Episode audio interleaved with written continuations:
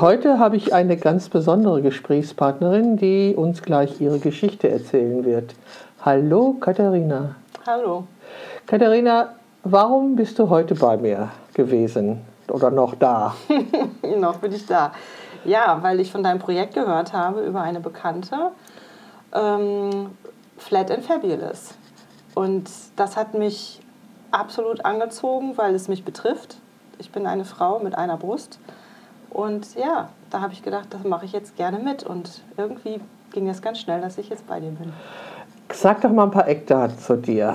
Ja, also ich bin Katharina Rufus, ich bin 49 Jahre alt und ähm, mein aktueller Wohnort ist Iserlohn, was auch mein Heimatort war. Ich habe aber 20 Jahre in Düsseldorf gelebt und habe mich 2021 mit meinem Mann auf eine Fahrradreise begeben und der Plan war, dass wir ein Jahr durch Europa radeln und haben dazu unsere Wohnung in Düsseldorf aufgegeben.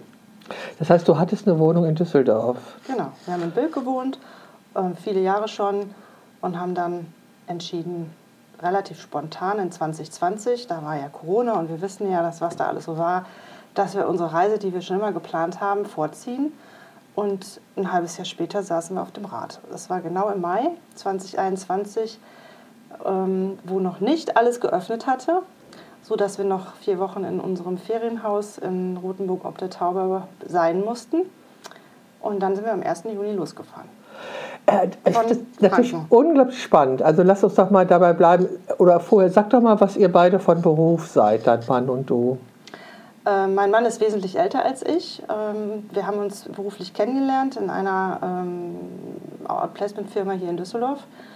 Und äh, wir, ich habe mich selbstständig gemacht und wir, wir sind beide dann freiberuflich, diese, diese Geschichte dazwischen lasse ich einfach mal weg, es würde zu weit führen. Wir sind auf jeden Fall beide freiberuflich dann in Großprojekten unterwegs gewesen als Berater für berufliche Neuorientierung.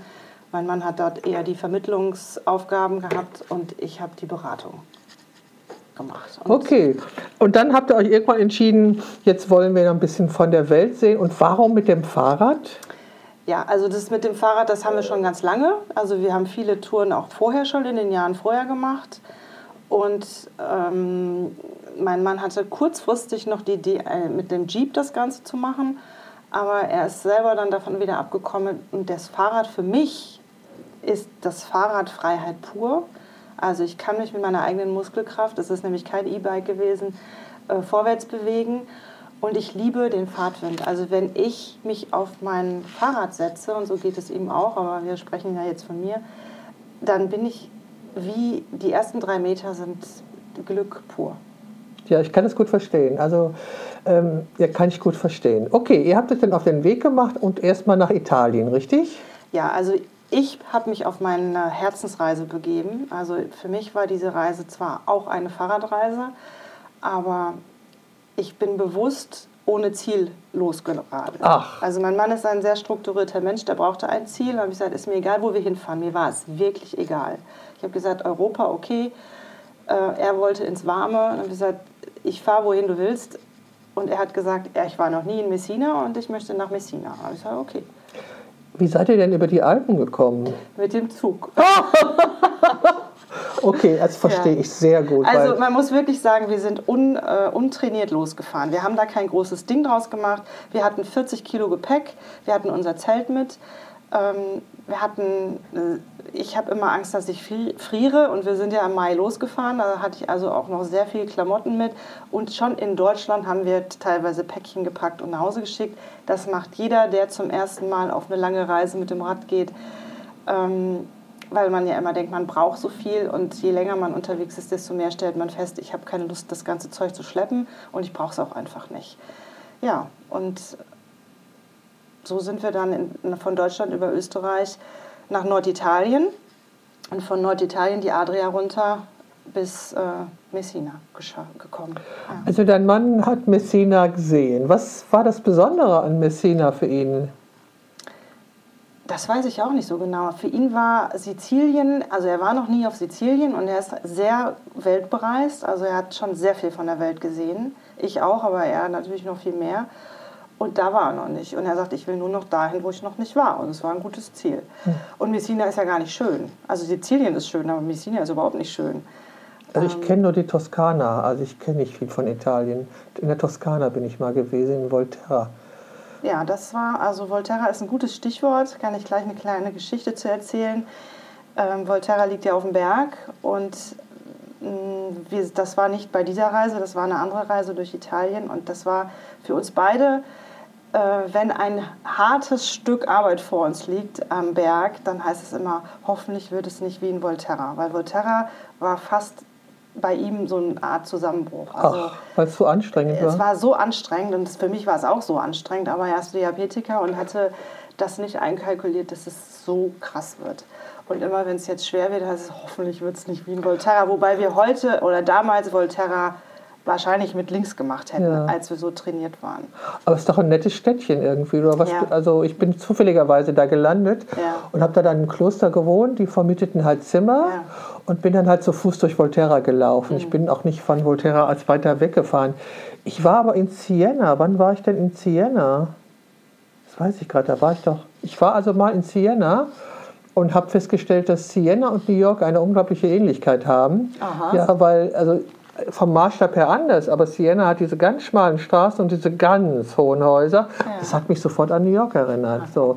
Äh, also da bin ich gewesen auch. Ob ich das von Volterra aus gemacht habe, das kriege ich jetzt gar nicht mehr das zusammen. Das kann aber sein, das ist nicht weit. Ja, aber es geht jetzt gerade ja nicht um mich. Okay, ja. ihr wart also mit dem Rad in Messina und wie ging es dann weiter? Ja, also Messina war ja das erste große Etappenziel und eigentlich war geplant, ähm, dann von dort aus zu entscheiden, wo geht es denn jetzt hin. Ähm, wir hatten dort eine Einladung von meinem Bruder, der mit seinen Kindern und seiner Frau ein großes Haus gemietet hat und äh, in einem Naturschutzgebiet mit Blick aufs Meer. Und dort haben wir uns alle getroffen und haben eine Woche zusammen verbracht. Ja, und äh, da, das war sozusagen Ankunft und Ab, Ab, Umweg, Ab, Abfahrt, Abschluss, was auch immer. Und dazu ähm, gibt es natürlich jetzt viel zu erzählen. Denn schon in Österreich, als wir losfuhren, habe ich ein, bei, auf der, im Zelt auf der Luftmatratze einen Knoten gespürt. Das ist bei mir jetzt nichts Ungewöhnliches, weil ich eine sehr aktive Brust habe und Knoten kenne ich eigentlich. Aber irgendwie hat es mich gestört und ich hatte das Gefühl, wenn wir jetzt ein Jahr auf Reisen sind, wäre es vielleicht ganz schlau, das mal abzuklären. Und war beim Arzt, beim Radiologen dort und der hat aber gesagt, ist alles okay, muss man beobachten, ist ein Fibroadenom, und das bedeutet, also äh, ist es nicht bösartig. Und dann habe ich gehört, fahre ich da mal weiter. Und ähm, als wir in Messina angekommen sind, hatte sich dieser Knoten also ähm, stark vergrößert, dass er also so groß, dass es äh, schon mich auch behindert hat. Also es waren so Einschläge, also so Nerveneinschläge da, dass ich gedacht habe, es ist nicht nur unangenehm, es ist auch sehr groß geworden. Jetzt, jetzt sind wir schon mal da jetzt wäre es vielleicht gut, dass, dass ich nach Deutschland fahre und an der Stelle einen Cut mache und das einfach abklären lasse. Und mein Mann ist da geblieben und ich bin mit meinem Bruder und seiner Familie dann äh, zurückgeflogen. Und meine Mutter hatte in der Woche, als wir da waren, schon ähm, Ärzte kontaktiert, weil das alles schnell gehen musste, weil ich dachte, ich bin in zwei Wochen wieder zurück. Mein Mann hat sich dann ein Airbnb genommen, hat die Fahrräder verstaut, hatte auch ein paar Tage später Geburtstag und wir waren, also ich war gut drauf. Ich hatte, ich war so fit wie noch nie in meinem Leben. Ja klar. Ich war braun gebrannt, was für meinen Hauttyp ungewöhnlich ist und so weiter. Und bin mit einer Plastiktüte mit so ein paar Sachen drin. Ich hatte ja eh nicht viel auf dem Fahrrad. Ähm, das, was ich immer so auf dem Campingplatz als Tüte hatte, habe ich dann mitgenommen mit dem Handgepäck und bin halt dann nach Deutschland geflogen. Ja, und da äh, war dann relativ, also das war ein Moment, das war der 16. Oktober 2021, ne, das ist also gerade jetzt zwei Jahre, zwei Jahre her. her. Und ähm, ich bin ins Krankenhaus gefahren mit dieser Sache, ja, schneiden Sie das mal raus und dann brauche ich den Flieger nächste Woche und komme wieder. Und das war, ich war auch so drauf wie jetzt. Also ich hatte einfach, äh, ich war, ich habe weder an Krebs gedacht noch an, an irgendwas Schlimmes. Ich habe einfach gedacht, ja, ist halt blöd, muss halt raus und tschüss. Und so war es halt dann nicht. Sondern? Sondern ähm, der erste Kontakt beim Arzt in, beim Brustzentrum in Dortmund, ähm, da hat der Arzt vermutet, es könnte Brustkrebs sein nach einer Biopsie, es könnte, oder vor der Biopsie, es könnte Brustkrebs sein, es könnte ein Fibroadenom sein Oder es könnte ein Sarkom sein, aber das Sarkom sollte ich jetzt mal nicht googeln. Das kommt so selten vor. Das, und ich habe das auch nicht gegoogelt. Für mich war das, dann gucken wir mal, was es ist. Also wie gesagt, ich habe da gar nicht irgendwie nicht verunsichern lassen der Tumor oder dieses Teil musste raus, da war es ja noch kein Tumor und wurde rausgenommen. Da hatte ich dann natürlich erstmal so dieses, oh, meine Brust ist jetzt viel kleiner. Also da hat, war ich schon. So groß war das? Ja, Teil. es war sieben Zentimeter groß. Wow. Das habe ich dann auch gemerkt. Und dann, ähm, ja, also dann kann ich das abkürzen. Dann gab es einfach eine ganz lange Zeit, äh, wo irgendwie ganz wenig passierte, weil keiner mir Antwort gegeben hat, was ist es jetzt? was kommt jetzt, ähm, das Ding war raus und ich habe so in der Luft geschwebt und irgendwann kriegte ich einen Anruf aus diesem Krankenhaus, ähm, sie haben einen Termin mit dem Sarkomzentrum in Essen vereinbart. Weil die Sicherheitsabstände nicht eingehalten wurden und weil da nochmal geprüft werden muss. Also Was für Sicherheitsabstände? So, beim, beim Sarkom muss man mehr Sicherheitsab also muss einfach mehr rausgeschnitten werden als bei einem normalen Tumor, weil ähm, da gibt es einfach Vorgaben, wie ein Sarkom behandelt wird. Und die haben dann natürlich nicht gewusst, dass es ein Sarkom war und wahrscheinlich hätten sie mir sogar die Brust sofort abnehmen müssen. Haben sie aber nicht. So, weil sie ja auch nicht wussten, was es ist. Ja, und dann mh, mm, bis zu dem Zeitpunkt habe ich eigentlich überhaupt gar nicht gewusst, was ich hatte. Und dann hatte ich einen Termin mit einem Chirurgen und dann auf der Fahrt dahin wurde mir dann klar, dass es vielleicht eine Mastektomie werden könnte. Also damit hatte ich vorher, das hatte ich gar nicht auf dem Schirm. Also zwischen Oktober und Dezember liegen ja auch jetzt nicht, ist ja nicht so eine ganz lange Zeit. Ähm, ja, also ich hatte dann auf jeden Fall einen Termin zum Vorgespräch. Da wurde klar, dass die Brust abgenommen werden muss und dass es auch der einzige Weg ist. Kannst du noch mal was zu der Spezifik eines Sarkoms mhm. sagen? Genau, der Sarkom ist ein sehr spezieller Weichteiltumor, der normalerweise zwischen Knochen und Haut ist. Also es gibt auch Bindegewebstumore und so weiter. Das, das ist eine Mischung zwischen Weichteil- und Bindegewebstumor. 2% aller bösartigen Tumore sind Sarkome. Das ist nicht viel. Und schon in der Brust ist noch mal ungewöhnlicher. Also Brustkrebs ist was ganz anderes. Brustkrebs hat äh, durch die Forschung ähm, bestimmte Kategorisierungen. Ein Sarkom ist fast unerforscht und da gibt es eben keine, aha, du hast ein Sarkom, dann hast du die und die Therapie. Gibt es nicht. Und in der Brust noch viel weniger, sodass ich mit der Frage konfrontiert wurde, also Brust ab oder nicht. Das heißt, Sie haben also irgendwann äh, haben Sie gewusst, es ist ein Sarkom, mhm. was Sie da rausoperiert haben. Und da Sie aber zu wenig wissen, wussten Sie auch nicht genau, wie damit umgehen? Ja, also das, mm, ich will da auf den, diese erste Geschichte gar nicht so weiter eingehen, weil ich vermute, dass es so war. Ich hatte dann keine Gesprächspartner mehr. Ich hatte nur die Weiterempfehlung ins Sarkomzentrum in Essen. Und dort bin ich aufgenommen worden und da sind natürlich Spezialisten, die haben gesagt, es hätte gar nicht rausgenommen werden dürfen und so weiter. Aber das ist natürlich eine Frage, wenn man erstmal guckt, was es ist, dann ist es halt weg. Also Warum hätte es nicht rausgenommen werden dürfen? Weil ein Sarkom ganz schnell streut. Ach so. Und mein Glück ist, es hat nicht gestreut. Also es ist alles gut gelaufen und ich war auch guter Dinge in all der Zeit. Also das, das heißt also, äh, nochmal so auch für die, die uns zuhören, mhm. ähm, aber man hätte ja ohne Biopsie nicht wissen können, was es ist. Also man muss ja irgendwie was schneiden, genau, um es ja. zu analysieren. Ja, genau. wie, wie haben die denn im Sarkomzentrum gedacht, wie du hättest vorgehen sollen? Naja, eine Biopsie kann man, wenn man bei der Biopsie, das ist ja die Frage, die stelle ich mir auch. Aber ich stelle halt keine Fragen mehr rückwirkend. Okay, gut. Weil äh, das ist einfach so speziell gelaufen. Ähm, es war, alles war ja unter der Maßgabe, sie will schnell wieder zurück nach Italien. Mhm. Ich bin ja nicht mit Sarkom eingeliefert worden, weil mhm. irgendwer das irgendwo gesehen hat, sondern äh, da war was in meiner Brust. Mein Mann wartet, ich habe noch im, Kreis, äh, im Operationssaal gesagt, mein Mann wartet auf mich in Italien. Also machen Sie das so, dass ich schnell wieder hier weg bin. Das war mein Ernst, das war kein Witz.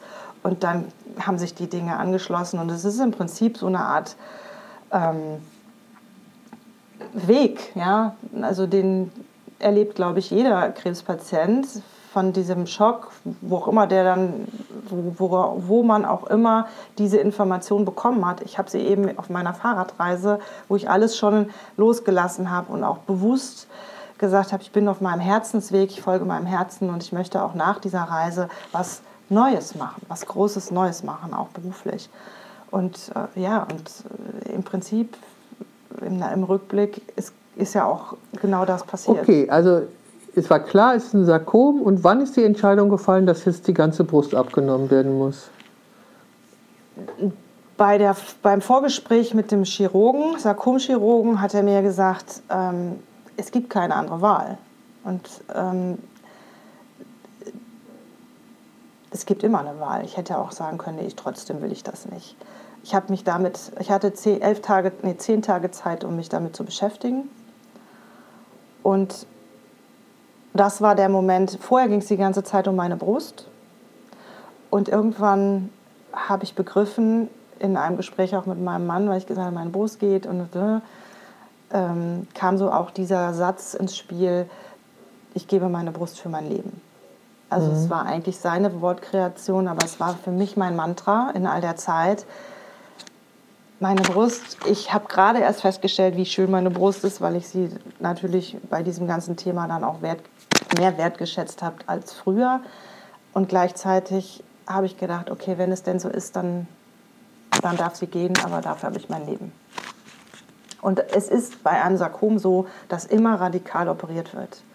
Also es hätte auch sein können, dass man mir noch Rippen und äh, alles, was dahinter liegt, abnehmen müssen. Also der Chirurg hat doch sehr klar gemacht, dass ich so Glück im Unglück habe, dass es in Anführungsstrichen einfach nur das Weichgewebe ist. Ja, das klingt jetzt ein bisschen makaber, aber ich, es musste nichts anderes entfernt werden. Und das ja. war schon Glück im Unglück fast. Ja, also ja mein Gebärmutterkrebs war halt auch sehr früh erkannt. Es war auch irgendwie Krebs Deluxe oder so. Ja, ja, ja es gibt natürlich da, es gibt so aus der Seite der, also aus Seite der Medizin natürlich so Unterschiede und es kann, ne, aber für uns Betroffene ist ja. es natürlich das Schrecklichste von der Welt. Ja. Also er hat zu mir, mir gesagt, also äh, er operiert mich, er hat danach noch drei andere Operationen, hat mir erklärt, wie die ablaufen, weil ich gesagt habe, das ist für mich jetzt schon ganz krass. Und dachte, ja, aber die Operation dauert 30 Minuten und was ganz krass ist, erzähle ich Ihnen jetzt. Dann hat er mir das erzählt und dann dachte ich, okay, ich bin dankbar,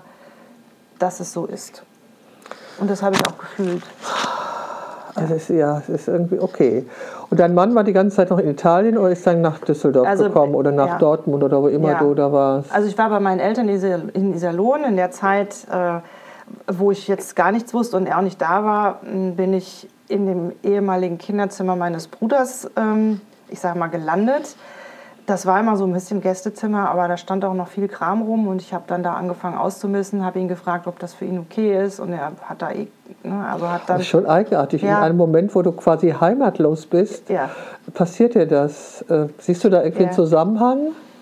Mm, Im Rückblick ja, zu dem Zeitpunkt nein. Also ich war dankbar, dass meine Eltern diesen Raum haben und uns und mich halt einfach, wir haben gutes Verhältnis aufgenommen haben. Ähm, aber keiner wusste ja, was passiert und keiner wusste auch, wie lange das andauern könnte. Und wir sind ja immer noch da. ähm, mein Mann war in Sizilien und hat dann, als ich zum ersten Mal operiert wurde, die Information auch von meinen, meinen Eltern, meinem Bruder oder von was auch immer, wem die da gesprochen haben, ähm, schnell die Nachricht bekommen, es wäre ganz gut, wenn er kommen würde.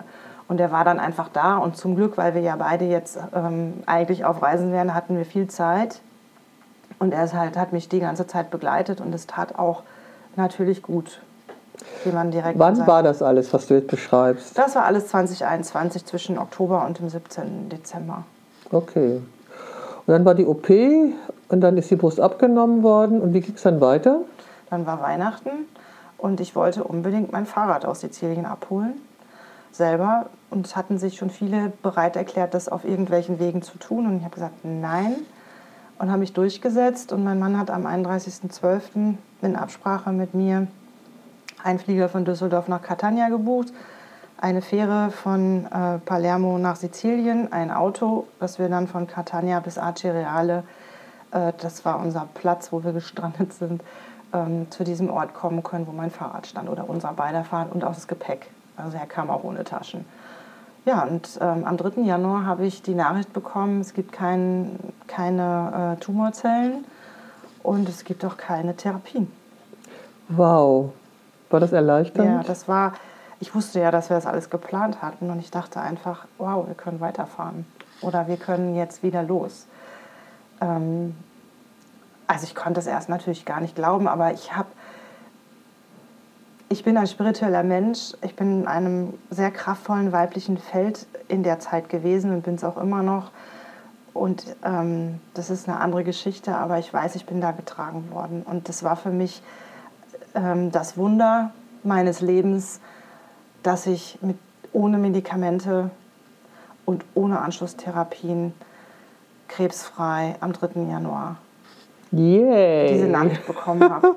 Und das ist, das war wirklich was Besonderes. Genau, ich habe in dem Moment den Champagner über meinen Laptop ja. gegossen. Aber das ist eigentlich alles egal. Die Nachricht tut schon gut, ne? Ja. Aber du bist ja trotzdem, du bist ja trotzdem regelmäßig noch untersucht und ja. bist ja da, was das eben so üblich ja. ist. Wie ging es dann weiter? Seid ihr dann tatsächlich weitergefahren? Am 5. Januar sind wir nach, also haben wir genau diese Tour gemacht, die eben mein Mann geplant hatte, und wir sind auf Sardinien mit, uns, mit meinem Fahrrad angekommen oder unseren Fahrrädern. Ich bin, darf natürlich nicht fahren, die waren natürlich auch schwer. Das heißt, ich bin, habe alles geschoben, was zu schieben war. Ich war, also diese Reise, wir sind auf Sardinien angekommen bei Dirks Tante, die hat uns abgeholt mit ihrem Sohn und dann sind wir erst mal drei Wochen da geblieben. Und es war wunderschönes Wetter und ähm, Januar, Sardinien, wir sind da am Strand spazieren gegangen und da war wirklich erstmal so, wir haben auf Sardinien geheiratet vor fünf Jahren. Also es ist halt für mich auch ein Kraftort an dem Ort, wo, sie, wo seine Tante lebt. Und ähm, das war ein guter Ort, um erstmal einiges auch hinter sich zu lassen. Wow. Ja. ja. Und dann nach den drei Wochen? Nach diesen drei Wochen musste ich zurück nochmal ähm, zu einem zu einem Check. Ich weiß gar nicht mehr, was es war, ist auch egal. Und ähm, mein Mann und ich hatten, hatten vereinbart, dass wir, unsere Sprachregelung ist, wir machen einen Umweg. Wir haben nie von Abbruch der Reise gesprochen, das war mir ganz wichtig. Viele andere haben, müsst die Reise jetzt abbrechen. Ich habe immer gesagt, nein, wir machen einen Umweg und wir wissen noch nicht, wo, wie das bei Umwegen so ist. Wo ist das nächste U-Schild? Wir wissen es nicht. Und haben von da aber alle drei Monate geplant, weil die Checks waren alle drei Monate. Und der nächste in dieser Zeit ähm, war eigentlich geplant, dass wir üben, im Ausland zu leben. Und wir wollten noch mal nach Sardinien, um dann dort eine Weile, ähm, drei Monate oder so, zu leben. Aber in der Zeit, nachdem wir von Sardinien wiederkamen und wir wieder bei meinen Eltern waren, war mir dann irgendwann klar, ich wollte nicht nochmal zur Familie, zu seiner Familie. Ähm, ich wollte einfach alleine sein. Und in meinem Frauenkreis, also es ist eine, eine ähm, Facebook-Gruppe gewesen, äh, eingebettet in ein, äh, in ein, in ein Programm, äh, hatte ich dann so die Frage gestellt, was kann, ich würde gern was mit meinem Körper, ich würde meinem Körper gern was schenken, ich würde ihn gern irgendwie entlasten, ich würde auch gern was für mich machen und hatte diese Frage in die Gruppe gestellt und habe 40 Antworten bekommen. Ayurveda hier, Ayurveda da, alles Mögliche und habe das alles recherchiert und habe gemerkt, nee, das ist es irgendwie alles nicht. Mein Wunsch wäre Bali gewesen. Bali. Mhm. Mhm. Aber Bali hatte damals zu. Und jeder hat gesagt, wie, wie kommt, bist du bescheuert? Was willst du jetzt? Ist doch noch Corona, was willst du denn jetzt auf Bali? Und eine Frau aus dieser Gruppe hat mir noch danach geschrieben und hat gesagt, ich bin auf Sri Lanka, ich bin hier verheiratet mit einem Sri Lankesen und wenn du willst, komm hierher. Und die habe ich dann angerufen mit so einem WhatsApp-Call und habe sie gefragt, wie jetzt.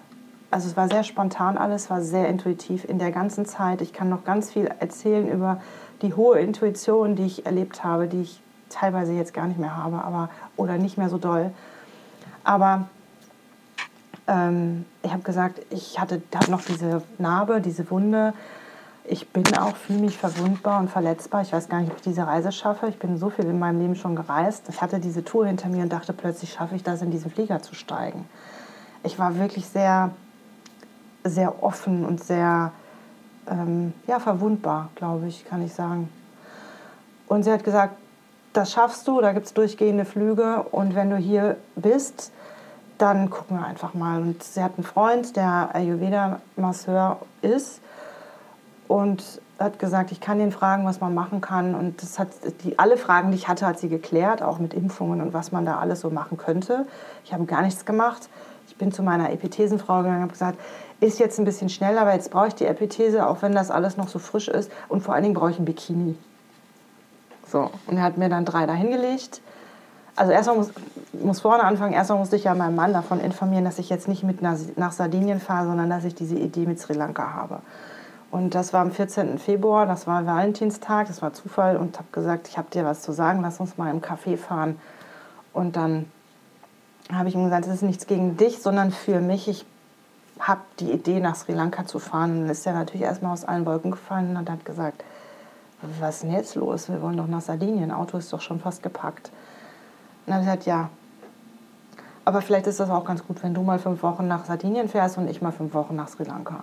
Und das hat natürlich dann eine Weile gedauert, aber selbst am, am Tisch dieses Cafés hat er schon nach Flügen geguckt und nach einem Hotel, weil fünf Wochen braucht man ja am Stück irgendwo auch eine Unterkunft. Es war auch Hauptsaison oder Ende der Hauptsaison. Ja, und dann haben wir das irgendwie da alles noch geregelt. Also den Flug gebucht und das Hotel reserviert und ähm, sind dann nach Hause. Also da war dann noch eine Woche Zeit. Und dann habe ich das mit der Epithese und dem Ganzen geregelt, habe meinen Koffer gepackt und ähm, ja, bin mit sehr wenig Gepäck dann nach Sri Lanka gefahren und er nach Sardinien. Aber dein Mann steht zu dir ja. und steht hinter dir und ja. unterstützt. Das ist doch wahnsinnig ja, ist toll. Wahnsinn. Ja. Dann warst du fünf Wochen in Sri Lanka. Okay. Und habe nichts gemacht. Okay. Ich war in einem Hotel, ähm, was nicht direkt am Strand war, sondern in, an einem See. Ähm, drei Zimmer, zwei Apartments. Ich hatte ein Apartment und der Mann, dem das gehört, war früher bei einer Airline beschäftigt und wegen, Corona hat er dann, das ist sein Haus gewesen, hat er hm, selber dieses Haus unterhalten. Also hat mich in Empfang genommen und war etwas irritiert, dass ich jetzt fünf Wochen bleibe. Das hat er noch nie gehabt. Und dann habe ich ihm meine Geschichte erzählt, weil ich halt meine Ruhe haben wollte. Ich wollte jetzt kein Unterhaltungsprogramm. Und äh, in der Zeit waren wenig Gäste da. Und ich habe ihm gesagt, ich komme auf dich zu, wenn ich Hilfe brauche. Ansonsten brauche ich nur abends was zu essen. Ansonsten brauche ich nur meine Ruhe. Und ich hatte, das war ein zweistöckiges Apartment, ich hatte den Blick auf den See. Und ähm, der Tag, an dem ich ankam, war der Tag, als der, als der äh, Krieg ausgebrochen ist. Welcher? Ukraine. Ach so. Und das war der Moment, wo ich irgendwie irritiert war, weil ich hatte dieses Glück, plötzlich nach Sri Lanka zu fahren und bin morgens angekommen. Das ist ja irgendwie abends losgeflogen, morgens angekommen. Und das Erste, was ich hörte, war, der Krieg ist ausgebrochen. Und das hat mich sehr, sehr beschäftigt, diese Tage dann, weil ich dachte, ich habe dieses Riesenglück überlebt zu haben. Ich habe dieses Riesenglück, nach Sri Lanka zu fahren, zu fliegen. Und jetzt ist in Europa der Krieg ausgebrochen. Ich hatte wirklich Angst, dass ich nicht mehr zurückkomme. Ach. Okay, dachte, ja. Hätte ja sein können, wie, ja. Wie, ne? Und dieser Mann, also dem habe ich das dann erzählt, weil ich war bis dahin wirklich immer bei mir. Ich war wirklich getragen und ich fühlte mich wirklich in mir auch verankert. Und das hat mich sehr rausgeschleudert. Und gleichzeitig habe ich gedacht, das kann jetzt nicht sein. Ich darf jetzt Freude haben. Auch wenn da jetzt Krieg ist, ich darf jetzt hier sein und ich darf jetzt mich um mich kümmern und dieser Mann hat dann auch zu mir gesagt, wir machen jetzt hier mal das Fernsehen aus und du hast jetzt mal auf deinen, deinem PC zu gucken und jetzt bist du hier und jetzt kannst du auch nichts machen. Und ich konnte mit, mich mit ihm auch gut darüber unterhalten.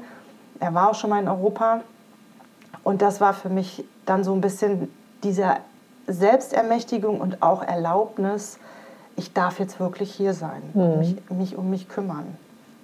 Das ja klar, weil du kannst, also wir, das, wir können ja nichts dran ändern. Jetzt haben wir sogar einen zweiten Krieg. Ja. Also ja. Ich, ich finde auch, dass diese Welt ähm, Ja, also ich will mich da nicht mit beschäftigen. Ich weiß, dass ich äh, vor drei Wochen habe ich hier am Tisch gesessen, da war, waren alle Bäume noch unheimlich knallgrün und ich habe gedacht, okay, äh, bin mal gespannt, wann die Blätter sich verfärben. Jetzt verfärben sich mhm. die Blätter und es ist doch jedes Mal im Herbst wieder wunderschön und ich möchte mich daran freuen können, dass sich, mhm. dass ich, dass sich diese Farben entwickeln mhm. und ich, ich höre auch keine Nachrichten. Ich äh, habe das auch ausgeblendet, weil an einer Sache, an der ich nicht ändern kann. Warum muss ich mich damit beschäftigen und warum muss ich mir damit diese Stimmung und diese Energie ja. reinholen? Das will ich auch nicht. Ja. Ich kann es nicht ändern. Ja. ja, und das heißt nicht, dass ich kein Mitgefühl habe, aber in der, in der Zeit habe ich einfach gedacht, ich bin hierher gefahren und es ist wichtig, dass ich jetzt gesund werde, damit ich dann auch, egal was mich dann erwartet in Europa, so habe ich wirklich gedacht, damit ich auch stabil bin. Für mich klar. und vielleicht sogar für andere. Also es war so, ja, also da sind, gibt es noch viele Zwischentöne natürlich, aber das ja, war so der Startschuss, dass ich gesagt habe, meine Aufgabe ist, ich bin sehr neugierig, ich reise gerne. In, ich habe da erst festgestellt, was für ein tolles Land das ist. Okay. Und ich musste sagen, nein, ich bleibe hier. Ich, ich bleibe hier und ich gehe in die Ruhe, in die Stille und ich kümmere mich und, und entscheide, was ich mir selber geben kann und lenke mich jetzt nicht ab mit weiteren Reisen. Das war eine Entscheidung. Und äh, meine heute Freundin Alexandra hat ähm, eine Weile weggewohnt. Also das haben wir vorher, habe ich bei der Hotelwahl gar nicht so gemerkt. Ähm, mit dem Tuk-Tuk war es eine halbe Stunde, also es war auch gut so. Und ich habe gesagt, du, ich möchte dich näher kennenlernen, klar, aber ich bin auch hier erstmal, um Ruhe zu haben. Und wir haben uns, glaube ich, erst, der hat mich vom Flughafen abgeholt, aber wir haben uns dann erst zehn Tage später oder so wirklich nochmal getroffen und dann auch öfter. Und meine äh, Selbsttherapie körperlicherseits, die habe ich dann ähm, in der dritten Woche begonnen. Habe diesen Mann kennengelernt und er hat gesagt, Ayurveda machen wir nicht. Der Körper ist viel zu ähm, verletzlich noch und er hat mir eine ganz wunderbare persönliche Therapie zusammengestellt. Er ist ins Hotel gekommen, hat dort Yoga mit mir gemacht. Das wäre mal so Stretching für den Arm und für die, das alles ähm, wieder flüssiger funktioniert und ähm, hat dann Ganzkörpermassagen, also in den Tagen dazwischen Ganzkörpermassagen gemacht und hat diese Narbe so äh, und das Narbengewebe darunter, also es hatte so super äh, massiert und hat alles gegeben, war mir geschenkt, was er da so drauf hat und hat es immer angepasst und danach war ich wirklich auch mit meinem Körper wieder verbunden. Schön. Vielleicht mehr denn je vorher. Okay, ja. das finde ich jetzt spannend. Ja. Also das heißt, ähm, du hattest bis zu diesem Ereignis, hattest du einfach deinen Körper und der war da. Mhm. Und jetzt plötzlich hattest du ein anderes Verhältnis erzählt. Mhm. Ja, und bei der Fahrradtour ging es ja auch, in Italien waren 40 Grad, wir sind da einfach auch äh, an unsere Grenzen gekommen, es zu schaffen. Also mhm. der Körper war dann auch, musste einfach funktionieren. Ne? Mhm. Ähm, und da durch diese verschiedenen Öle und durch diese verschiedenen ähm, Arten, wie er massiert hat, hat er, also er hat es so sanft gemacht, dass, ich, dass einfach der Körper sich wieder von alleine, glaube ich heute, verbunden hat. Also es mhm. war keine, keine medizinische Massage, es war auch keine Ayurveda-Massage, aber es war irgendwas dazwischen was halt gerade geholfen hat. Und er ist dafür bekannt, dass er unheimlich feinfühlig ist und schon Toll. das Richtige tut. Und ich habe da einfach vertraut, muss ich ganz ehrlich sagen. Ähm, ich ich, ich habe da in der Zeit, ich habe kommuniziert, dass ich eben sehr, sehr verwundbar mich fühle. Ich bin da in Tuk-Tuk gesteckt worden, auf der anderen Seite ausgestiegen, rückwärts genauso.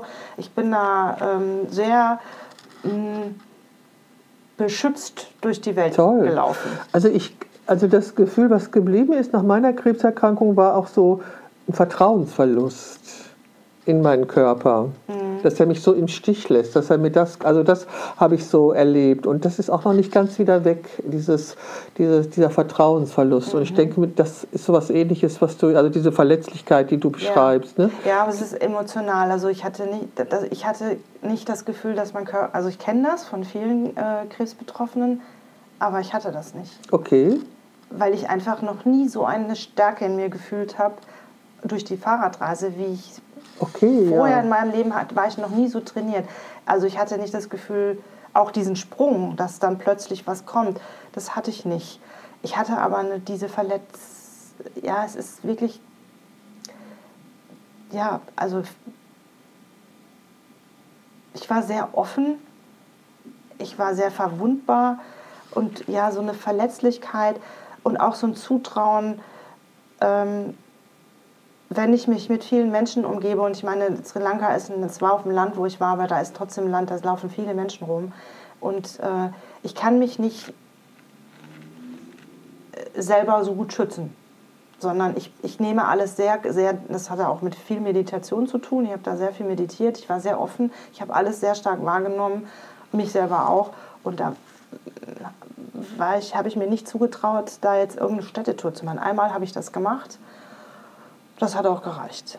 Mhm. Da war ich ganz stolz. Und da habe ich eben auch gelernt, dann ähm, das erste Mal wieder zu schwimmen. Da waren keine Gäste, da konnte ich mir einen Zeitpunkt aussuchen, das, wo, wo ich alleine war, wo ich mit meiner Epithese dann ins Wasser gegangen bin. Also erst im Pool und später dann auch nochmal im Meer.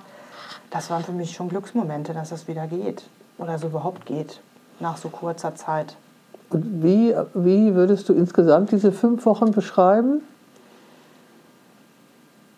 Also war es so eine Heil Heilungsreise? Ja, ja, es war meine Heilungsreise. Toll. Ja.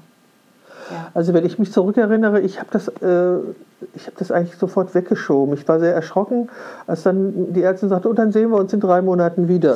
Da dachte mhm. ich, bitte was?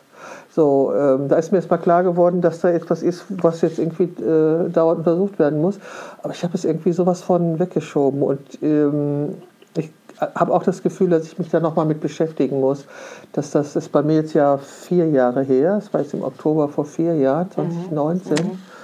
Und ich glaube, ich muss mich da, also habe ich das Gefühl, dass, das ich, dass ich mich da nochmal mit beschäftigen muss. Okay. Aber das kann auch sein, dass sowas erst viel später kommt. Ja. Das ist ja, jeder Mensch ist ja anders in seiner Verarbeitung. Weil ich war dann eben ähm, Anfang, also 2020 damit konfrontiert, dass mein Mietvertrag für mein Studio nicht verlängert werden musste. Und das hat mich dann, ja. weil ich bin Porträtfotografin, ich bin Studiofotografin, plötzlich hatte ich kein Studio mehr. Das war ein Trauma, das ich erst mal bewältigen musste. Ja, ja, und so, ja. jetzt habe ich ja wieder ein Studio und so. Okay, und nach fünf Wochen bist du wieder nach Deutschland geflogen. Genau. Und mein Mann kam also dann auch wieder. Und das war wann zeitlich? Das, das war äh, Anfang April. 2021. Mhm. Genau. Ja, und ähm, äh, nee, also nee, stimmt nicht. Ich, ähm, aus Sri Lanka wiedergekommen bin ich im März. Und dann gab es aber den nächsten Check und dann dauert das auch immer so mit den ganzen Voruntersuchungen. Und dann haben wir wieder überlegt, okay, was machen wir denn jetzt?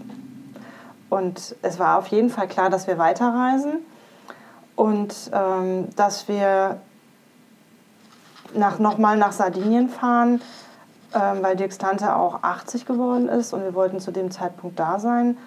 Und ähm, dann sind wir losgefahren äh, mit nee, wir sind nach Sardinien geflogen und hatten dann ein Häuschen gemietet.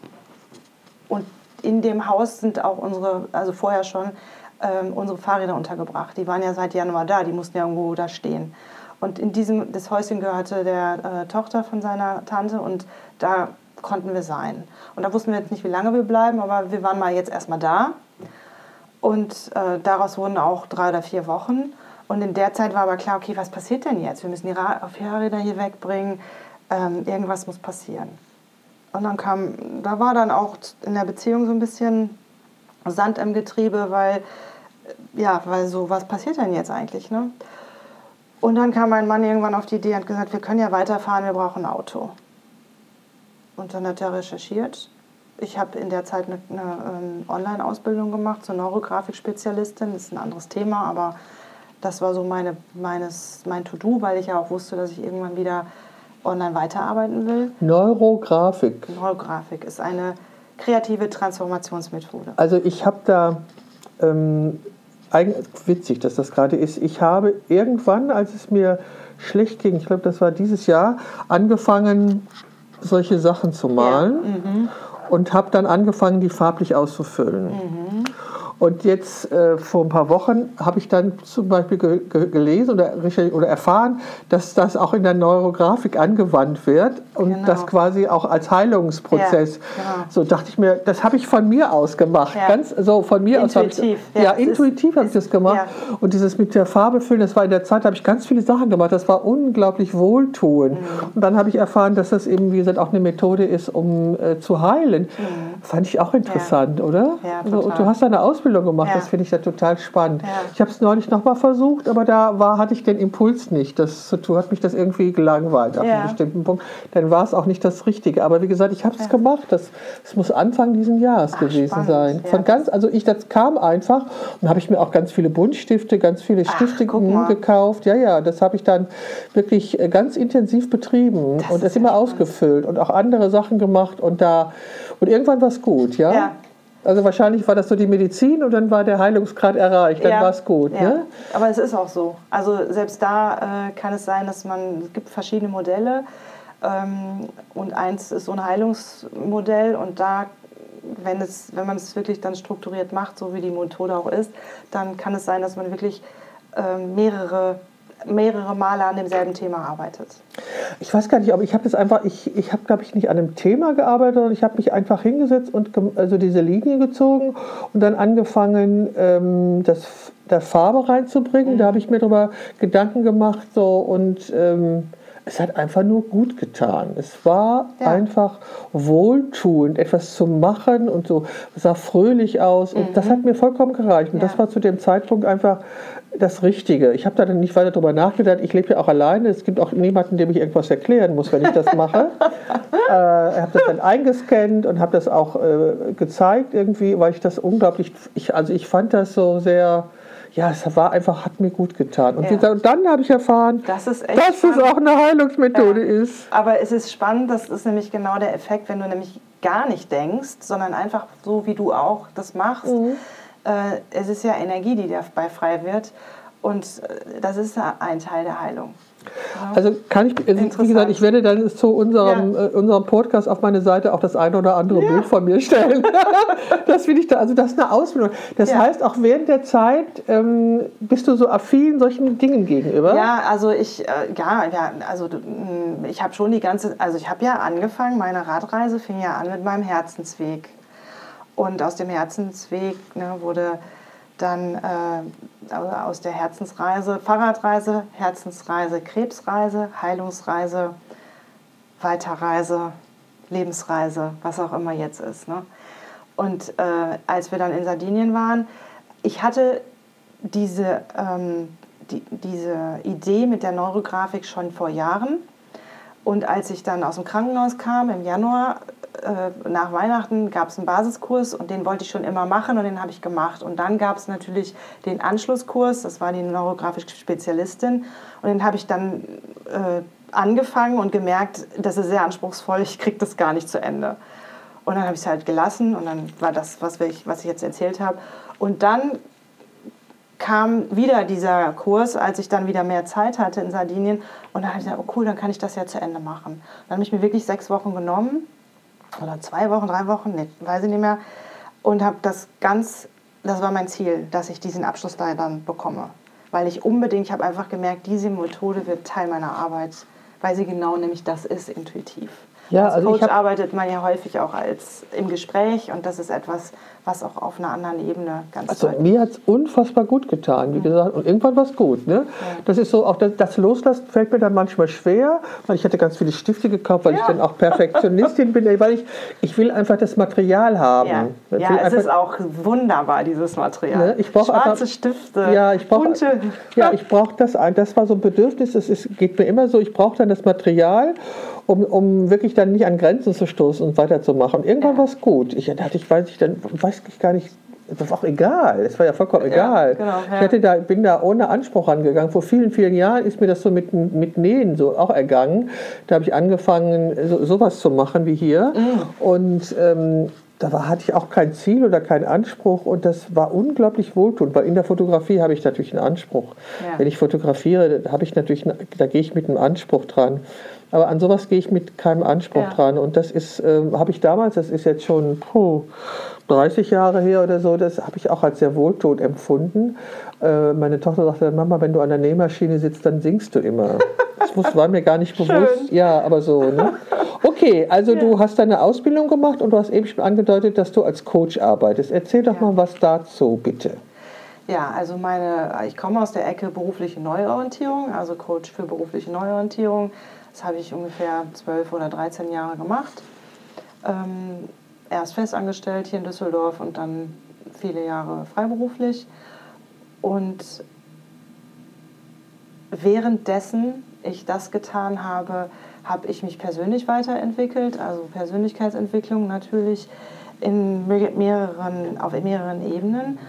Und da habe ich irgendwann dann gemerkt, dass diese Arbeit, die mein, meine Berufung war und es auch teilweise so noch ist, in dieser Projektarbeit nicht mehr mich erfüllt, weil der Rahmen gesetzt ist ähm, ich arbeite ein Jahr mit ähm, Menschen in diesem Projekt. Also wenn Personalentlassungsprojekte da sind, dann ähm, ja, arbeitet man als Berater dann freiberuflich mit einer Gruppe von Menschen.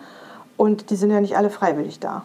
Und das hat mich irgendwann, irgendwann habe ich gemerkt, dass meine Beratung immer in die Richtung geht, so was möchtest du denn gerne und die, so, so die, die Möglichkeiten aufzeigen und auch so rauskitzeln ist, was, wo bist du am richtigen Fleck. Also das ist so wirklich meine Sinn, meine Sinn ähm, stiftende Arbeit gewesen. Und dann kam so diese Visionsarbeit dazu, die Vision Boards und ähm, das habe ich aber alles dann nebenbei gemacht, also mich ausprobiert, auch hier in Düsseldorf in kleineren Gruppen mal was angeboten. Und als dann also mir war dann klar irgendwann, ich möchte gerne was anderes machen. Ich möchte mit Frauen arbeiten. Ich habe vorher sehr viel mit Männern gearbeitet. Ähm, es soll auch äh, ein spiritueller Anteil drin sein, also ein erdiger, aber dieses, dieses, ähm, ähm, dieser, dieses Bewusstsein, dass ich selber aus mir selber heraus auch einen Wandel anschieben kann. Also diese Selbstverantwortung, die auch da drin steckt, die habe ich in meiner Arbeit selten erlebt, sondern da ist ein Berater, der sagt mir, wo es lang geht. Und ich bin auch Coach, aber in dem Job war ich auch häufig Berater. Und dieser Teil der Vermittlung, der war für mich nie spannend. Es war auch nie spannend für mich, wie viele Leute hast du vermittelt, sondern für mich ist spannend, wie entwickelt sich ein Mensch mit einer Nachricht, Krisennachricht, ich habe meinen Job verloren, ich habe... Äh, äh, meinen Partner verloren, ich habe meine Brust verloren, ich habe ich habe ich habe eine schwierige Nachricht bekommen. Also letzten Endes geht es ja immer um Krisen. Und das ist mir, das wusste ich ja da noch nicht, aber mir ist klar geworden, ich möchte Menschen ähm, dahin begleiten, ein zufriedenes Leben zu führen. So, das war dann so die Phase dazwischen, da waren wir noch nicht unterwegs. Aber ich war unklar in meiner Positionierung. Also ich war dabei, eine Webseite aufzubauen ähm, und mir fehlte meine, meine Methode und mir fehlte auch irgendwie so ein bisschen das Ziel. Meine Expertise ist klar, aber es war nicht klar, was denn jetzt ganz genau. Und das habe ich mit auf meine Reise genommen, diese Frage. Ja. Und habe immer da, ich habe immer da gehofft, dass ich auf dieser Reise das finde. Und ähm, letzten Endes, also heute mit Rückblick zurück, ähm, habe ich meine, meinen Weg jetzt gefunden. Also Erzähl. ich gehe jetzt als Coach, Coachin für krebsgesunde Frauen. Und das ist etwas, was ich ähm, im Moment selber noch ein bisschen üben darf, das auch auszusprechen, das auch zu sein. Ähm, ich habe einfach in dieser gesamten Zeit so viel Fülle erlebt, trotz dieser Nachricht, so viel Wunder erlebt, so viel Liebe erlebt und weiß einfach, dass ich Frauen, die diese Nachricht oder die diese Diagnose haben, die durch ihren ähm, durch Therapien und ihre, ihren Weg gegangen sind, nach Abschluss dieser Dinge helfen will, ähm, sich neu zu orientieren. Also die Neuorientierung ist geblieben. Vielleicht gehört da auch die berufliche Neuorientierung dazu, aber ich sage, es, wer ja, zum wer ja zum Leben sagt und sich noch nicht traut. Ah ja. Also er ist herzlich willkommen bei mir. Ja, also ich glaube, dass ähm, mit, so einer, mit so einer Nachricht äh, sortieren Frauen tatsächlich ihr Leben neu. Also ich, ich denke, das ist richtig, einfach zu sagen, was war bis jetzt und wo, was will ich den Rest meines Lebens noch machen? Weil Rest ist ja egal, ob das noch 50 Jahre genau. oder 30 oder 60 Jahre ja. dauert. Aber was will ich da wirklich machen? Weil es ist auch so ein Weckruf, dann so eine Krankheit. Ja. Gut, ich war ja schon älter, als ich den bekam. Also da gab es dann, ja, ich habe mich zurückblickend, ich habe mich wirklich wenig darum gekümmert. Weil wie gesagt, dann kam nämlich das nächste Trauma, dass ich mein Studio verloren habe und ähm, dann die Entscheidung, dass ich hier mein Studio in meiner Wohnung einrichte, weil für mich ist natürlich, also ist die Fotografie, ähm, ja, was, es ist mein Leben, mhm. ja, mhm. also das ist so, ja, daraus beziehe ich einfach unheimlich viel. Selbstermächtigung, Sinn, Freude, Befriedigung, alles mhm. beziehe ich ja, daraus. Darum ist das für mich unglaublich wichtig. Und die Zeit, als ich dachte, ich habe kein Studio mehr, das, also war auch eine Zeit lang so, dann hatte ich einen Kollegen, der mir angeboten hat, dass ich bei ihm arbeite. Und dann, wieder, dann ging das auch nicht mehr. Ähm, da ist mir wirklich nochmal ganz klar geworden, was Fotografie für mich bedeutet. Und ich habe dich ja heute fotografiert. Mhm. Du hast die Fotos noch nicht ganz gesehen, aber wie hast du das erlebt? Kannst du da schon was zu sagen? Die Bilder sind ja noch nicht fertig. Äh, da waren alle Facetten von mir drin. Also mein, mein inneres Erleben ähm, war von, von Unsicherheit oder von, von ja, bis, bis Lebensfreude, bis Stolz, das hast du aus mir herausgeschüttelt, ähm, war alles dabei. Und das zu erleben in so kurzer Zeit, ähm, noch auch mit so starken ähm,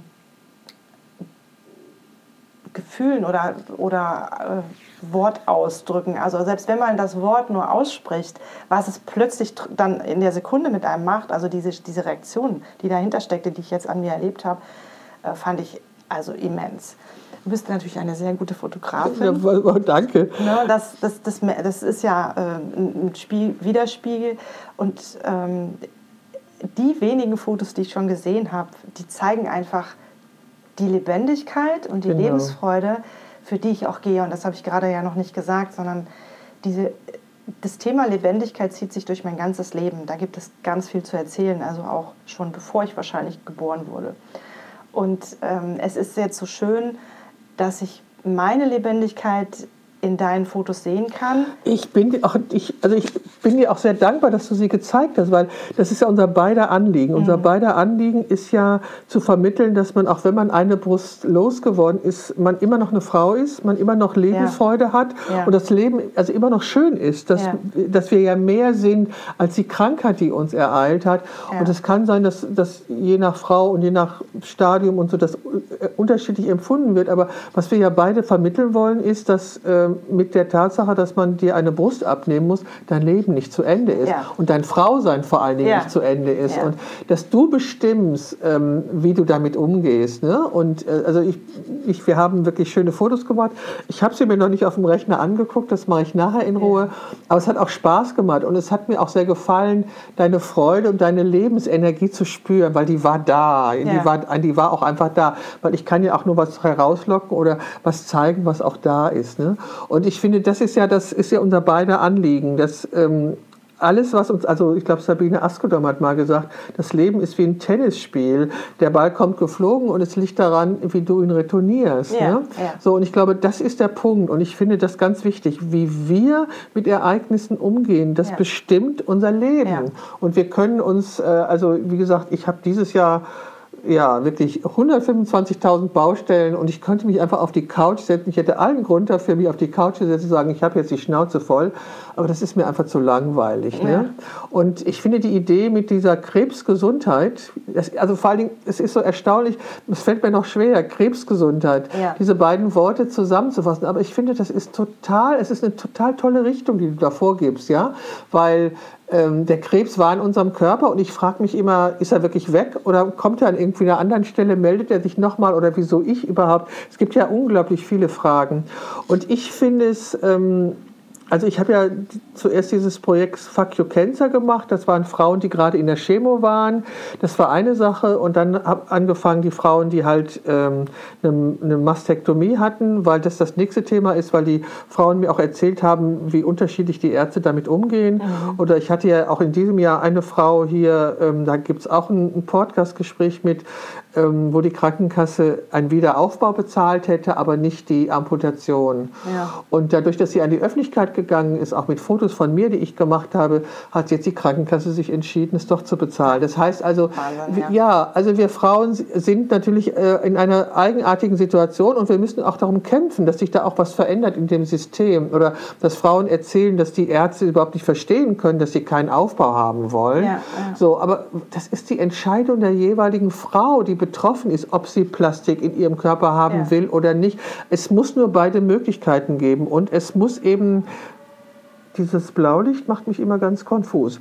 Es muss halt die Möglichkeit der Wahl geben und es muss das Gefühl geben, du bist immer noch ein vollkommener Mensch, auch wenn dir eine Brust fehlt. Ja. Also genau, ich meine, ja. so, das mindert doch nicht deinen Wert oder deine Persönlichkeit und es darf vor allen Dingen nicht deine Lebensfreude mindern. Absolut, ja.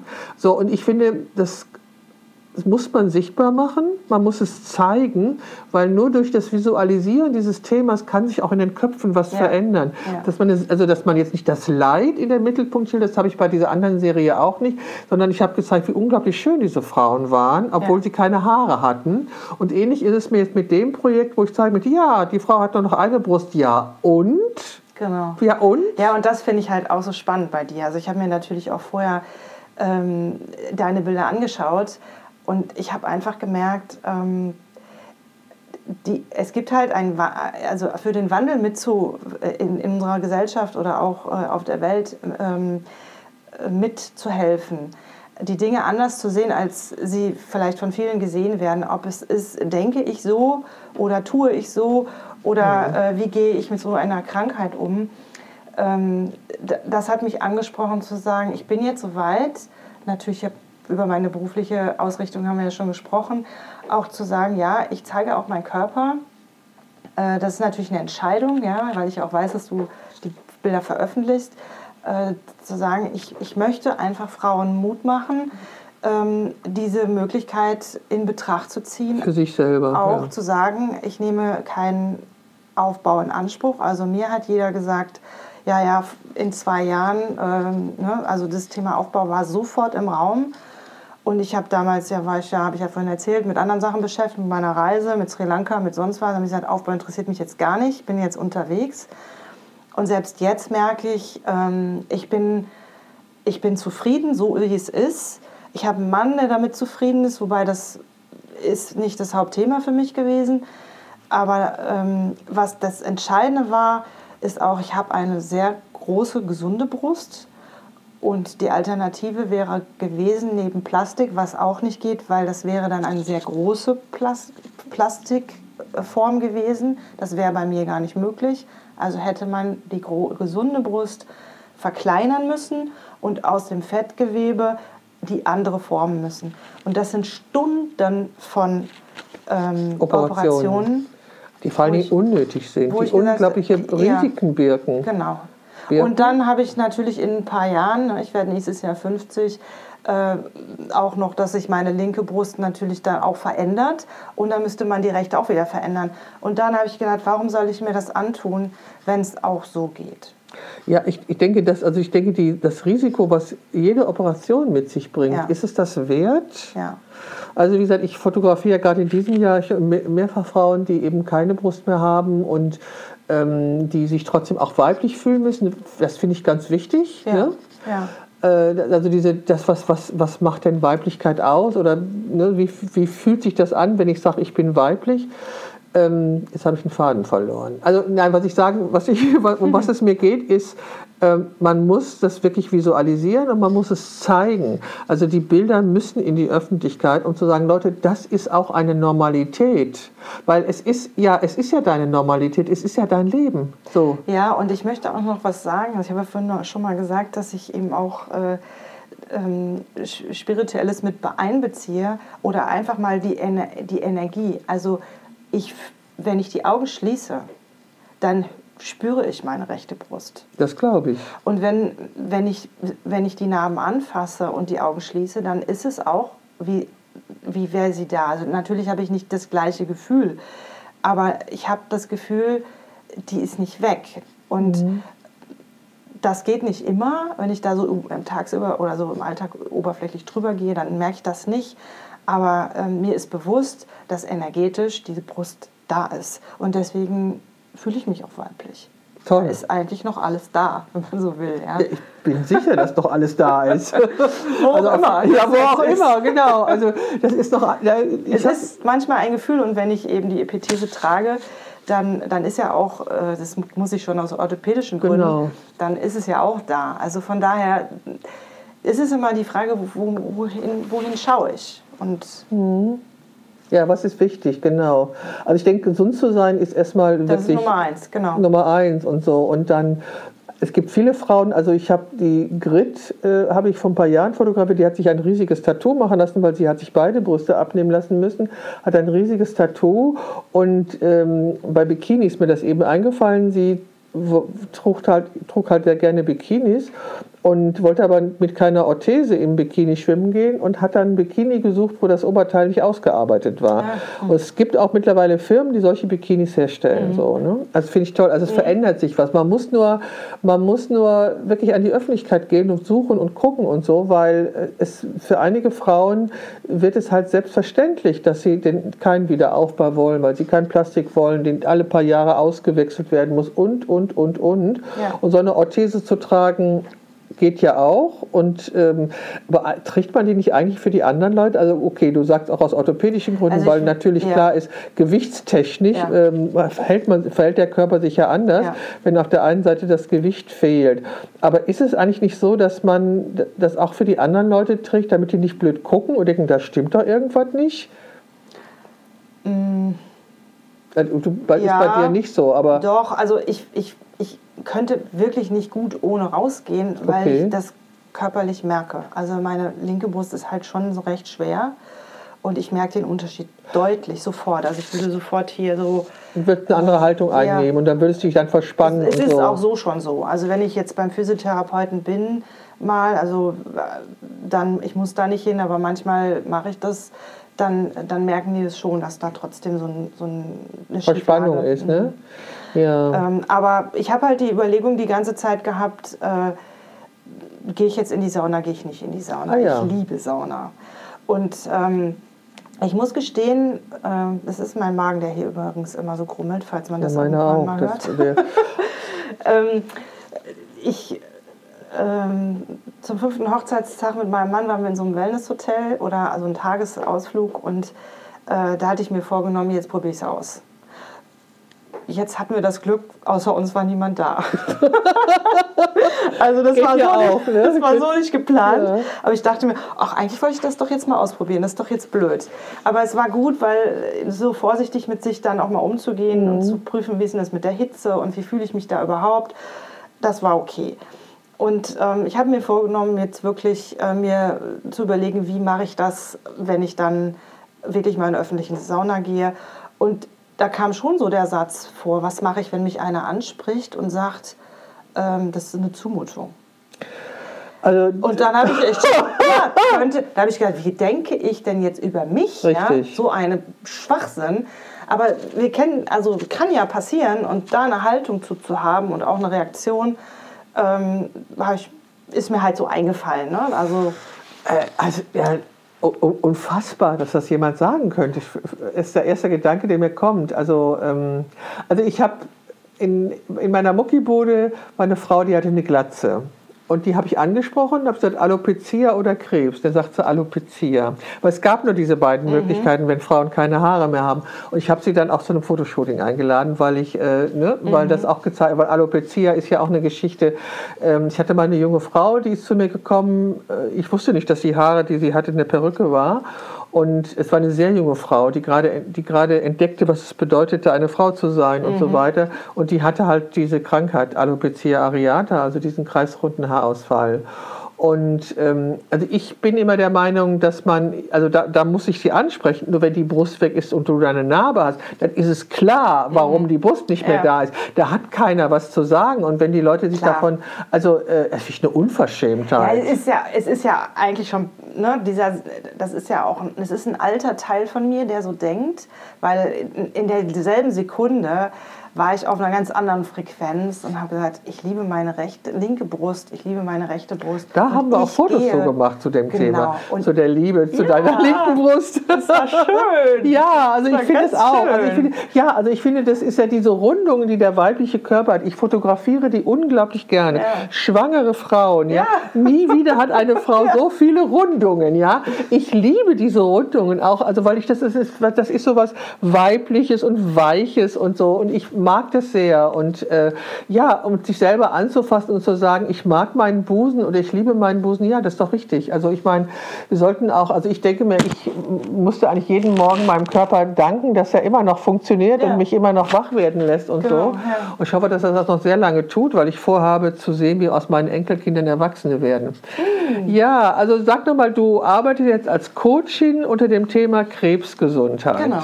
Nee, nicht Krebsgesundheit, das sage ich ganz Krebsgesund, klar. Entschuldigung. Krebsgesund, weil also Krebs, wenn es geht darum, die Frauen, die eine Krebserfahrung haben und hinter sich gebracht haben, da, darin zu begleiten, ähm, sich neu zu orientieren oder ähm, auch äh, zu ermutigen, zu inspirieren, ähm, schon mit so einem ähm, äh, Tackenanschub, mach was. Ne? Jetzt ist es, jetzt ist die Zeit. Genau. Das, äh, ich weiß, dass es da eben diese Verletzlichkeit gibt, diese Verwundbarkeit, die ich auch erlebt habe.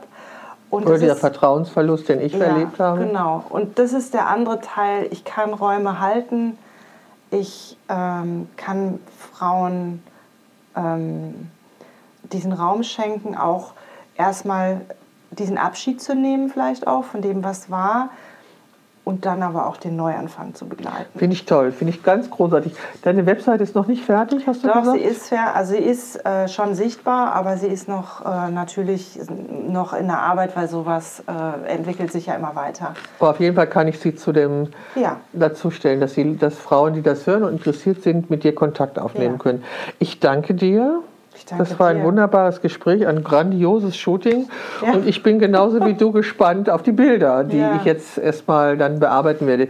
Ich danke dir ganz herzlich für dieses Gespräch und ich wünsche dir unglaublich viel Erfolg danke. bei dem, was du vorhast und natürlich ganz viel Gesundheit. Ja, das wünsche ich dir auch.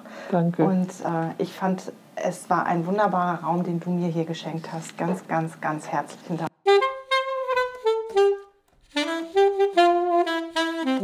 Das war sie, die Momentaufnahme, der Podcast von Beate Knappe und ich bin Beate Knappe, Fotografin in Düsseldorf.